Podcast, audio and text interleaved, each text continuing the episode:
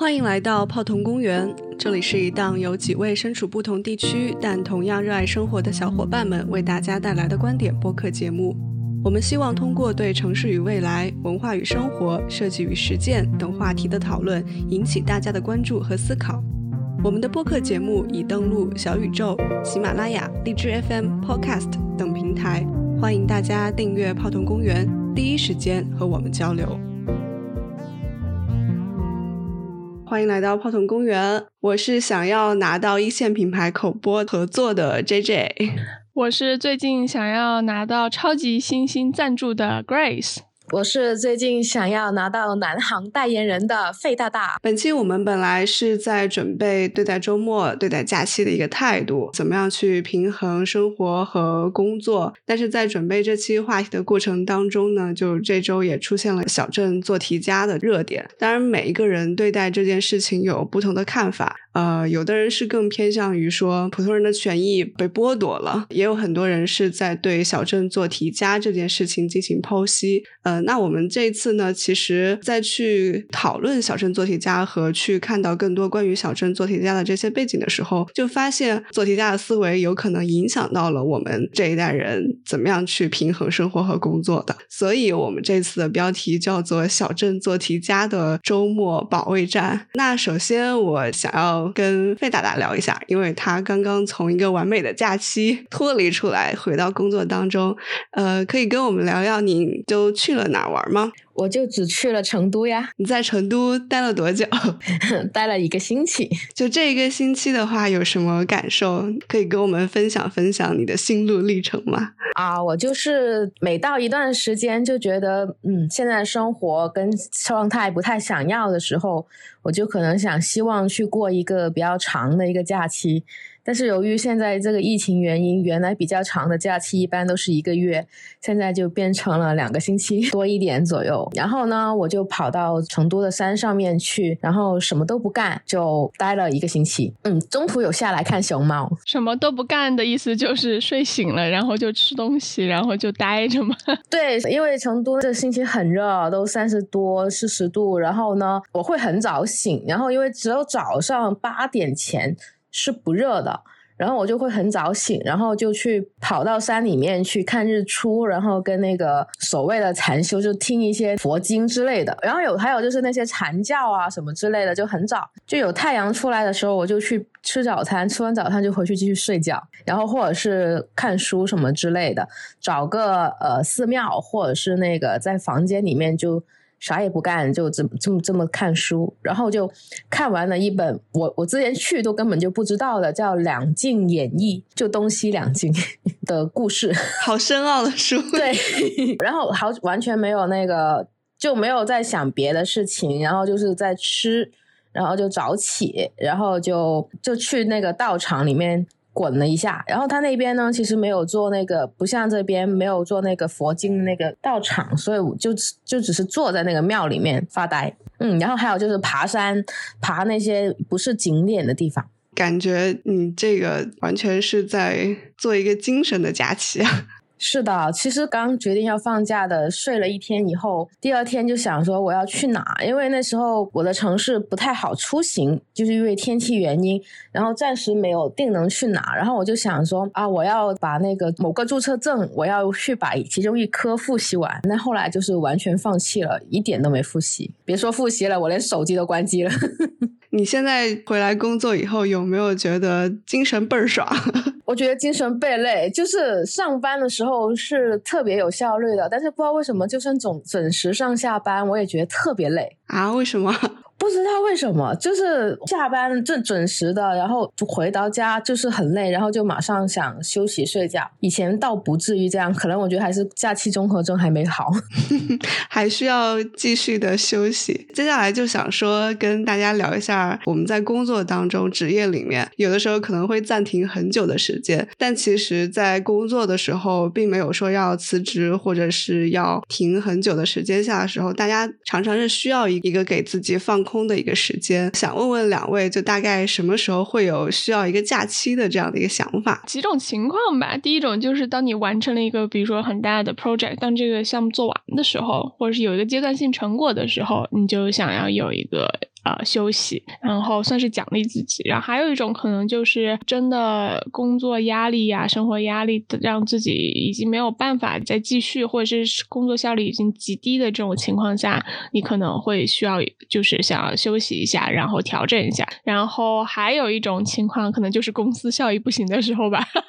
公司默默的打了个喷嚏，因为我现在都一直在长假期的状况当中。但是其实回想到我之前工作压力特别特别大，呃，需要一个 break 的时候，就基本上是在自己有非常非常忙，不能控制自己，就是会影响到我的决定和判断的时候，这个时候我就很需要一个 break。那这个 break 可能两天、一天、两天之后，我可能就满血复活了，然后又能很好的为资本家打工。然后我记得之前聊的时候，就是费大大除了就是太忙的时候、太有压力的时候会想要一个 break，我记得他跟我说他太闲的时候也会想要一个 break。因为这个 break 就是一个重重启键呐、太闲的时候你会觉得浪费人生，然后 break 一下你就可以，就好像在那个固定的环境里，你是。我反正我是很难再去，就是有些时候会固化思维，就没有办法想到一个怎么样的新计划或什么之类的。但是这个 break 就是好像出去走走，人就能想清楚了，这个感觉。就是可能需要留一个跟自己对话的一个时间，那个样子的。因为我们也都在之前，哥是在香港人，我在美国工作过，还有包括费大大之前在外企。其实，在没有这么忙碌的情况下的时候，我们的周末过得都还挺有意思的。不知道为什么我们的假期就好像就消失了一样。对呀，在以前最开始在香港的第一间公司的时候，基本上周末都还是很有保障的，因为他英国的老板可能会觉得占用了你周末的时间，他会觉得非常的不好意思。如果真的有什么急事需要你回来加班，他也是用一种就是嗯非常抱歉的态度，然后跟你说这个可能要占用你周末的时间，然后我们会给你 compensation day，就是呃之后会给你补上你加班的。这个时间，所以，然后，所以那个时候周末比较有空，就还给自己搞了一个周末厨房的系列，就会做做甜品啊，做做饭什么的。嗯，那个时候想立志成为美食博主。那个时候每个周末你都能保证你的时间是吗？呃，基本上都可以。就基本周五的时候，你大概能知道周六或周日如果要加班，可能要加多长时间。然后大部分时间到周五晚上或者什么工作也就结束了，因为其实你的甲方也要放假。这就是当时的一个大的一个状态，而且尤其是到你快要，比如说有一些公众假期的时候，呃，这这就是很大的不同。就那个时候我们去跟甲方开会，快要到，因为当时做的都是香港 local 的项目嘛，就是去跟甲方开会，然后大家去排 schedule 排时间表。比如说碰到公众假期，大家是会有一个默契，就是公众假期的前后两天，大家都知道，就是可能会有人连着一起请假或者什么的，就不会把那个时间在那个地方算的特别的紧。但是回来工作之后，就会发现大家在排这个工作时间时候是完全忽视假期的。对对对对，是按天数算的。对，都不去说预留给你假期前后一两天的时间，就假期自己本身他也给你算到里面。他现在不仅是不预留，他现在甚至是觉得要，就是他现在会把那个节点定在假期后一天啊，对对，也就意味着你假期必须加班。对对对，就是把它当做正常的工作日在在排这个行程。对，然后他们那个放假回来了就可以看成果，然后推进工作了。毕竟我们在我们的大祖国嘛，就是市场压给我们这样的一个情况，所以我们不去羡慕欧美的国家他们的工作制度。呃，我们先再羡慕最后一点吧，就是他们的年。假就是我在美国是有十五天的年假，嗯，香港也是十五天，对我也有过十五到十八天的年假。这个看其实会跟那个呃 Grace 说的那个 CL 就 Compensation Leave 加起来，可以去到几乎有二十天左左右之类的年假，以前都是。嗯，欧洲应该大概都是二十五天，就以前呃也有过公司是二十五天年假的，嗯。然后我们其实，在做这期节目的时候，就做了一个猜想，就是如果我们真的就是从这个星期，就从今天开始，我们就确实有这么多的假期，每一个小假期的时候还不会周末调休，那我们会不会有假期焦虑的事情？这个这个事情主要是缘由，就是我最近跟芝芝在聊天的时候，就是说放下发现放假的时候，就是休息的时候，这个的一种心态，就就好像当你放了一个长假或有一个长假的时候，你觉得我如果只是玩儿，或者是我没有什么呃。就是技能上的增长点或知识上的增长点，就会产生一种莫名其妙的愧疚感，就感觉自己好像浪费了时间。所以也不知道是不是因为就是从小的这种教育影响，就让你觉得啊，我在玩的时候也应该有所收获，我不能只是玩或者只是休息，没有把这些事情看得那么纯粹，以至于现在一到这种有长假放假的时候，就觉得啊。我有这种假期的时候，我也不能浪费浪费自己的生命，会有这种很奇怪的这种紧张感。但其实，当你接触了一些呃，比如说很长时间在国外长大的小孩，或者是那些朋友的时候，你就会发现，他们玩就是玩，放假就是放假，也没有说我为什么要在放假的时间里面去，或者是我玩在玩的本身，我需要有什么意义，或者有什么收获，就是这个切分的还是比较清楚的，也不会觉得有什么问题。那反反倒。我感觉他们休息的更好，或者他们玩的更好。嗯，就是我以前在国外跟在呃外企的时候，就是工作的时候，也就是我可以加班加到很晚，但是然后第二天就马上出去玩，然后就把这个东西完全切断了，就是玩就是玩，工作就是工作。现在不知道不知道为什么不行。比如说你现在去玩，或者是。看到同事的一些朋友圈，结果都是其实都是去看案例，然后就是住个酒店，或者是去个什么呃公园什么之类的别的城市，然后就一直在拍那个细部，再看看那个课本怎么接的，然后那个酒店的那个内装怎么样，邮件怎么做之类的，就是情不自禁。我觉得这个可能跟。呃，我们的专业有一定的关系吧。然后确实，你经常需要说啊，我们要积累，就是从平时看到这些建成项目里面进行积累，所以就会有很多奇奇怪怪的景观设计师的拍照方式。那其实假期焦虑这件事情的话，我就想要 call back 一下我们的今天的另外的那个。标题党在说的这件事情嘛，就是小镇做题家，呃，就在这里，其实跟大家先回复一下，就为什么在说到假期的假期焦虑的时候，我们想要提到小镇做题家，就是像刚刚 Grace 说到的，就发现你在放假的时候会有一种你想要获取一点什么东西，或者是你确实要做一点什么事情的那种焦虑感，就是你如果是荒废了你的时间，比如说说你的假期没有学习什么的。话你可能会特别特别有愧疚感，这种愧疚感，我们就回到我们当时在做这个选题的时候，对小镇做题家的呃一个理解，就是在今天我们的节目当中，我们也不去定义或讨论这个热议，不是讨论小镇做题家这个事件本身公不公平的事情，就是只是说这个事件，然后又把小镇做题家这个名词给它拎出来了，因为这个其实是几很多年前突然火起来，在豆瓣上火起来的一个。一个一个小组还是一个词，我忘记了。其实就是这这词最早出现，就是大家对自嘲，对，就是说，就是说啊，我好像除了做题什么都不会。因为在这种应试教育的培养之下，就是呃，当年大家都是用这种方式，然后考进了二幺幺，考进了九八五啊，结果就发现，其实你真的到社会上之后，你发现其实自己好像其他的能力。都没有办法跟上，或者是之类的吧。然后除了会在应试教育这种模式之下成为了一个成功者，或者是佼佼者，然后就会有。但是这群人其实也都拿着不错的薪水，在不错的公公司工作，只是呃用一种自嘲的方式来讲自己的一些境遇。他又突然把这个词又提回来了。然后我们也想到，哎，我自己以前在放假或在玩的时候非常不纯粹，觉得总要学习到点什么。我就觉得我其实就有这种 小镇做题家的这种思维。在也好，或者是在这种教育体系下有这种会有这种想法吧？有，因为确实我们现在都是就大家都是通过高考而走上来的嘛。我们在讨论小镇做题家，其实我自己也是小镇做题家。当然，就是说某周刊把这个事情讲到台面上来说，可能也会影响到一部分人对他的一个理解。他也确实有一点太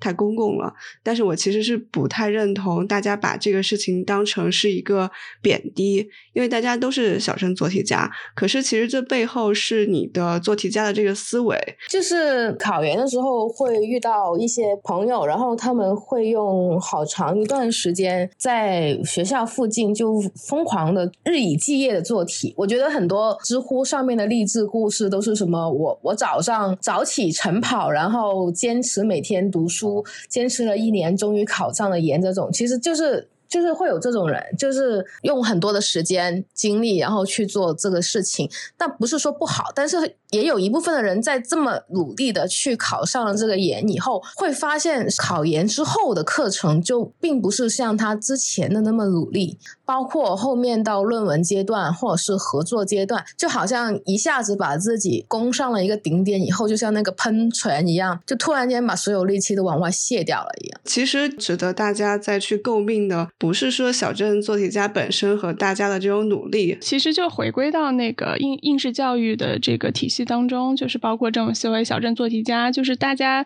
呃抱着一个很功利心的态度在达成一个目标。当然不说功利心这个事情，呃。是负面的或者什么的，它可以有，就是你想要达到这个目标，然后呃，但是其实更多的是应该想想，我为什么要去达到这个目标，而不是说有这个。很多时候我们是呃被灌输这种思想，就是你比如说你要高考，然后你就高考。考到了一个什么呃好学校，你之后才会有一个好的前程。所以那你就非常单纯的，那就奔着这个目标不停刷题，然后把这个事情给它过掉，以至于导致你整个人的思维就会变得非常单一。那一样的就是我考研，我觉得可能现在市场不好，工作不太好找，那我怎么办呢？那我就去考研，然后那我能考上一个，只是有一些人啊，并不是所有人，因为他可能并没有去想我到底是不是想继续在这个专业里深耕，或者是这个是我想要去做的事情。而是带着别的一种态度，然后，呃，那又就是这种做题家的思维又来。那我只需要在一年的时间，这针对这样一场考试刷题，把这些东西做完，熟悉了之后，然后这个我就能达到这个目标，这件事情就解决了。那其实很多时候工作中或生活中并不是这样的一个逻辑，不是说你在一年中或者是一段时间里面通过一些努力就能达到一个目标之后就可以躺平了。它更多的是一个很长期的过程，或者是一个很非常需要嗯。主动坚持的一个一个过程，嗯，但就说这种自我的激励的话，其实来自于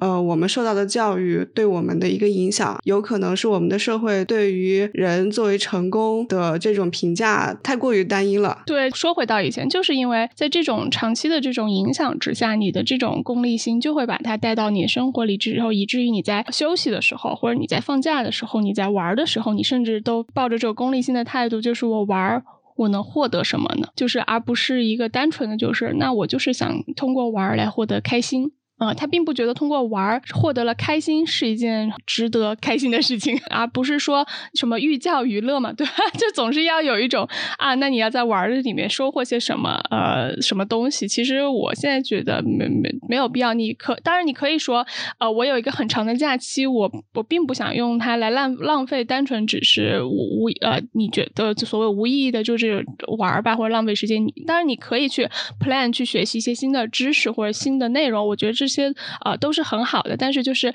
你在玩的时候，或者你在放假的时候，放下你的功利心，或者是放下你的这种呃焦虑感、不安全感，还有呃这种所谓的愧疚感吧。哎，刚才龟说的有一个是说他到底要的是什么？这个我觉得我想补一个刚才那个考研的时候想的问题，就是有遇到一个情况，就是。我去考研，然后我去看那个考试卷，然后我去考那个试卷以后呢，就会去想，哎，他为什么要问这个问题？然后他问这个问题有没有错之类的。然后呢，我我会把这个问题就是 A B C D 的，我不会去看那个选项是 A B C D，然后我会在想他问的这个问题的背景是什么，然后延续下来是什么，为什么会得出这么一个东西？然后当我去问这个问题，去问同学或者是问一些师姐的时候。他们会告诉你，你只只需要去考 A、B，就只需要记住这个题目是 A 就好了。所以我觉得其实就是一个目标的问题，目标就定在了我就是要做完这套题，然后我就能得到这个资格证书。但是不是说我做完这套题我能得到什么知识，或者是我远程能够得到多少个资格证书，或者是我远程能得到一些什么人生的目标，或者是阶段性的一个。完成度这样子。做做题家之后的那个安逸，其实是来源于那个目标，就是那个目前的那个目标，就是他们最终的那个目标。其实说到这里，还有包括我们对于假期的这种功利心来说的话，我们回到我们自己职业当中，还有包括我们怎么过周末当中，我觉得能怎么办呢？就只能自救，就是我们自己可以提高工作效率。就是如果你能更好的知道你自己以后要做什么事情，就是你的目标不是单一的去 pass 掉一个考试，拿到一个阶段性的一个成果，你有更内在的热爱的原动力。你也会更好的去平衡掉你的工作和生活。呃，可以跟大家举一个例子，就是我自己的一个变化吧。就是周末我去怎么保卫呢？我不是说去跟我的去抱怨我的领导，你你又让我加班或者怎么怎么样？那我可能会在工作当中会去。就稍微用一点点心，看看这个项目，就是有可能能帮到你的 manager 多想一步，然后你能把这些事情在规定的时间能做得要好一些，那完成的更好一些的时候，我就知道说下一个阶段我。有资格去跟不合理的加班 say no，然后我有资格去调整我的假期和时间，就是也是在这么高压的情况下，也是在学习自己的一个过程。但如果说我可能就是把它当成一个很负面的，然后。不去学习自我，也不去真的对这职业有一个很明确的认知，是一个长远的一个呃目标的话，我可能更多的是一种抱怨吧。所以我觉得这是我自救的 一个方法，他可能自己给我自己了更多的。这种认同感吧，我就说回到为什么，就是我们讲这个题目，就是说叫做“小镇做题家”的周末保卫战，因为我们理解，就是可能更多的是因为在这种通过这个体制考上某一个专业，有了一个专业技能的这些人，他现在在呃各个大厂也好，各个公司里面去工作也好，那现在最近大家都很爱说卷嘛，那确实就是我们吧，就只能靠着自己的这样一种技能来维生，靠这个工资。来呃持续自己的生活，那没有办法在现在这种一种这样一个大环境之下，很多时候我们都需要靠加班来完成超额的工作，以至于压缩到了我们周末的这样一个时间。那其实刚才其实 J J 说的很好的一点是，是否是通过调节自己，然后去提高工作效率，然后去更好的安排自己的时间，去做做好时间管理，然后把这个周末可以让我们能够有一个这个周末。两天休息的时间，可能有人会说啊，可能我的领导不允许呢，就并不是说我自己能把这个事情啊，就。就是做安排好这个东西，我自己可控的程度可能没有很高，或者是就即使我在很高效的完成了任务之后，领导发现哎可以，那再多来点儿，就工作永远是做不完的。就是呃，那其实你要知道了解自己完成了多少工作，你要对自己有在某在多少时间里面这个效率成果有多少。那如果你有这样的自信，那你就要大胆的去跟你的领导去 say no。就是我觉得。一个明智的领导也好，或者是 leader 也好，他会知道，当一个人他已经做了很多事情之后，或者是他已经很高效在完成一些工作之后，他是有权利去拥有这样一个休息的时间的。先通过调节自己吧，先通过啊自己的一些工作方法也好，或者是手段也好，然后来捍卫自己应该休息的权利。嗯，然后。然后你休息的时候呢，就不要有那么多的压力或者是功利心啊，就是找找自己的兴趣爱好。在这种应试教育的培养之下，其实很多人是没有什么。自己的兴趣爱好的，可以尝试着去多接触一些不同的东西，看看自己真正感兴趣的东西在哪儿。就当好像发现自己有一个兴趣支撑的时候，你能在休闲的时间完全的投入进去，不去想别的东西的时候，不带有任何功利心的时候，我我感觉那个时候是能休息的比较好的。然后你也在有这样兴趣支撑的时候，再回到你的工作当中，这是这个人的这个状态也会不太一样。我们在就是在这种高考的教育制度之下做题的这种呃经历之下，我们其实会不自觉的养成一些，比如说会有呃一定要学到什么的这种功利心，或者是说没有培养到很好的兴趣爱好。然后你上了大学以后，你才发现啊，原来高考并不是一个完全公平的，有很多人可以通过。奇奇怪怪的各种各样的渠道，然后也有很多比你更优秀的人，比你还要更加的努力。谷爱凌嘛，对不对？就是我们其实就想说，做题家们，当你这么努力的达到了这个目标以后，就不要再暂停了。其实高考是保证了一个底线，而不是保证了一个上限。对。就是它只是保证了你人生的一个底线，就至少你有一项技能可以让你饿不死吧。嗯。从我们刚开始的假期到刚刚讲到一个比较沉重的话题，我们最后跟大家分享一下周末可以怎么玩儿来结束我们今天的这期节目吧。最近的话，我会推荐大家去爬山。最近我喜欢上了去走出户外，以前的我可能更喜欢躺在家里，然后现在去开始发掘一些更喜欢接近这个自然，去户外。再加上本来自己也是景观设计师，所以鼓励大家走出户外，走出我们景观。设计师为大家设计的这些城市环境里，我跟那个 J J 还挺像，但我我会比较喜欢溯溪，就是徒步爬山也喜欢，但因为年纪大了，就爬山爬的太多，膝盖就不好。但我会喜欢溯溪，因为那个跟着水的声音走比较好。之前因为暂时没出去的时候，就会发现我住的城市有好多地方。我没去过，平常可能觉得不咋地，就是也没有什么值得拍照发发朋友圈或者是 ins 的那个值得吧。但是就周末去走走，我觉得还是不错的。但是可能要找个目的，就比如说要去找好看的植物。然后带回来自己养，或者是去拍照、摄影这种的。然后我最近还发现了我一个技能，就是我居然棒球打得非常好。然后我最近就沉迷上了棒球。嗯，那挺好的，有了一个非常好的这个运动的兴趣爱好。嗯。但这个兴趣爱好打一打打两个小时，会有一个星期的那个手都动不了。那 Grace 周末怎么过？我现在我的周末厨房已经真的完全是停更了。我最近就是说回到我最开始，就是最近开始爱上了某星星，就是会强迫自己去运动一个小时。然后现在还有一个爱好就是去找一找周就深圳的一些好吃的地方，然后去吃一些没有吃过的呃餐厅，然后找一找美食，嗯。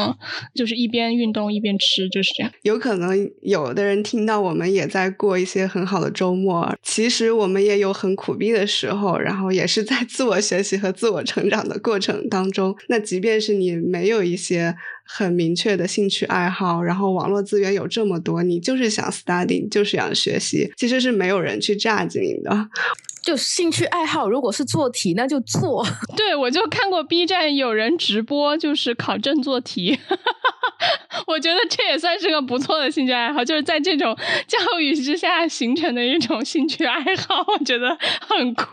就学习也可以是一种兴趣爱好，当然没问题。我也我也是挺喜欢学一些新的东西的。就是这个世界它有太多不同的方式、不同的生活、不同的人的态度了。我觉得我们需要有更大的包容心，所以我们这一次也没有展开在讲说小镇做题家，包括这个话题，它到底是对的还是错的。我们就希望大家能够真的去享受自己的生活，然后把自己的工作和生活能够做好。那今天的节目就到这里了。如果你对今天的节目有什么建议或意见，或是想要参与到我们每期的讨论问题中来，欢迎猛击评论区畅所欲言，也欢迎你发送私信与我们进行沟通。现在泡桐公园在喜马拉雅开放了打赏通道，如果你觉得我们还不错，想支持我们更好的创作的话，请为我们打赏。那今天的泡桐公园就要闭园了，我们下次开园再见，拜拜。